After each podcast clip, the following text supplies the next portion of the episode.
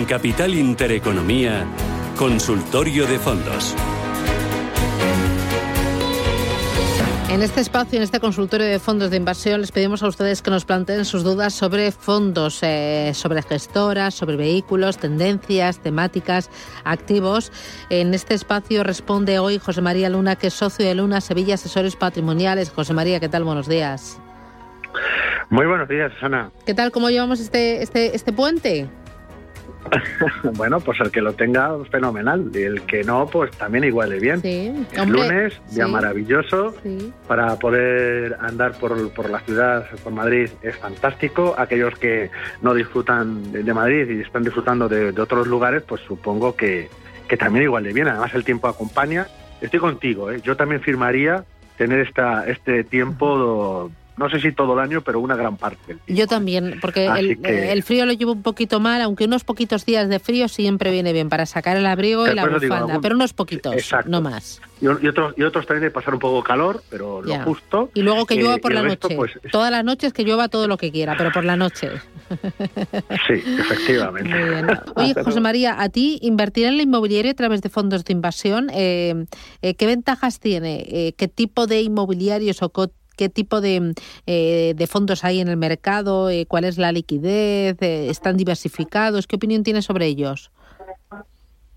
Pues mira, muy buena pregunta. aparte de lo que estaban comentando los compañeros y que están muy relacionados además con el tema del capital riesgo en muchos de muchos casos, existe la forma de entrar en, acciones de compañías que, pertenecen al sector inmobiliario y que a su vez bueno pues eh, pueden estar eh, esas compañías eh, no sé gestionando residencias de la tercera edad gestionando no sé centros de mayores. Pueden estar estar gestionando también residencias universitarias. Puede estar por supuesto dentro de lo que serían alquileres de, de, inmuebles tanto para el tema de bueno, pues, cualquiera de nosotros que podría tener un, inmueble para, para residencia o para para lo que sería el, pues, a nivel de negocios eh, o puede ser incluso hasta plazas de garaje. Es decir, hay muchas formas eh, a través de la inversión indirecta, a través de acciones de compañías cotizadas en fondos de inversión. Existen muchas opciones, existen, pueden haber fondos inmobiliarios, real estate, en compañías eh, ubicadas únicamente en Estados Unidos, que por cierto lo han hecho fantásticamente bien en este ejercicio, con un incremento en el precio fantástico, también en la parte europea o a nivel global sin duda alguna, em, lo pasaron mal muchos de estos casos en el pasado año, con el parón que tuvimos de actividad provocada por la COVID-19, y luego, según se ha ido abriendo eh, la economía, pues lo han ido haciendo muy bien. Se puede hacer de forma, insisto, eh, en acciones en directo, como si invirtiéramos en compañías, no sé, del sector de la tecnología, en este caso del sector inmobiliario, o bien incluso a través de fondos de retorno absoluto. De hecho, hay algún fondo que únicamente invierte eh, en, esa categoría de comprar y vender eh, los gestores aquellos sectores o subsectores del sector eh, dentro de lo que es la temática inmobiliaria que lo pueden hacer bien, frente a otros que lo pueden hacer mal. Por ejemplo, casas como BMO, hay un producto muy interesante de market neutral. ¿Qué ventaja tiene? Pues la ventaja que tiene es doble. La primera es la liquidez. Es decir, uno puede entrar en el sector inmobiliario, pero mañana porque no interesa ese sector o porque necesita dinero, puede deshacer la inversión, puede traspasarlo hacia posiciones más defensivas, llámese fondo de deuda pública o mm, retorno absoluto o otro sector o otro mercado o bien incluso reembolsarlo. La segunda, la segunda ventaja no cabe duda también en la propia diversificación en cuanto a no centrarse solo en el mercado español, sino a nivel mundial. Acababa de decir, por ejemplo, el mercado norteamericano lo ha hecho fantásticamente bien y hay subsectores dentro del mercado norteamericano que realmente siguen chutando y basta con ver cómo se está comportando el mercado inmobiliario. Con lo cual, no tenemos el ladrillo, que somos muy de ladrillo, pero es que ya tenemos muchos de los exponentes, tenemos esa inversión ya hecha, porque tenemos nuestra casa, algunos incluso algunas distintas casas con el alquiler, sino que diversificamos con inversión igual que estamos teniendo compañías de, de tecnología u otros sectores, en este caso en inmuebles. ¿no? Eh, Pero no está reñido con lo que he comentado los compañeros, simplemente es complementario. Muy bien. Eh, voy con oyentes, empiezo con una notita de voz. Hola, buenos días. En primer lugar, agradeceros la ayuda que nos prestáis. Eh, quería preguntarle al señor Luna que me recomiendes si me mantengo o me salgo del fondo Cuairo Bambú, que me parece que lo gestiona la empresa PicTech y bueno, pues eh, tiene un track record muy interesante, pero estoy perdiéndole en torno a un 18%. Eh, no tengo problema de horizonte temporal, puedo esperar eh, y mi perfil es agresivo. Mm, si me recomienda otro fondo donde lo pueda poner, tengo bastantes fondos. entonces no sé si por la coyuntura actual es conveniente salirse de Asia o mantenerse en Asia. Gracias, espero sus noticias. Muy bien, gracias, Manuel. ¿Qué dices? Bueno, tener un fondo de, Asia, a mí me parece que justo en estos momentos donde pues, quizá no sea lo más apetecible, eh, apetecible me refiero en general, eh, puede sonar como decir, bueno, pues salgo usted por patas, pero no, el, producto lo están gestando fantásticamente bien, yo lo hizo muy bien el pasado ejercicio, pero es de los pocos fondos que invirtiendo en Asia, excluyendo Japón, que lo está haciendo bien, con una rentabilidad muy cercana al 20%, si su perfil de riesgo lo admite, se podría mantener en el, en el corto plazo. Un, otro producto en Asia muy, muy interesante puede ser el Bering Asian Frontiers, donde tenemos posiciones en compañías de otros mercados también dentro del conjunto asiático que, lo pueden, que le pueden complementar, pero yo me quedaría con un producto que tenga Asia con Japón. Vale. Por ejemplo, eh, el New Oriental puede ser una opción interesante. Pero sí, Asia, ¿por qué no? Vale, ¿y algún producto que tenga solo Japón? ¿Qué me recomendarías para Japón? Porque esta mañana la tertulia hemos estado hablando y parece que las gestoras estaban bastante optimistas con Japón de cara al próximo ejercicio. ¿Qué hay en el mercado que, tengo que mirar cuando invierta en, en, esta región del mundo?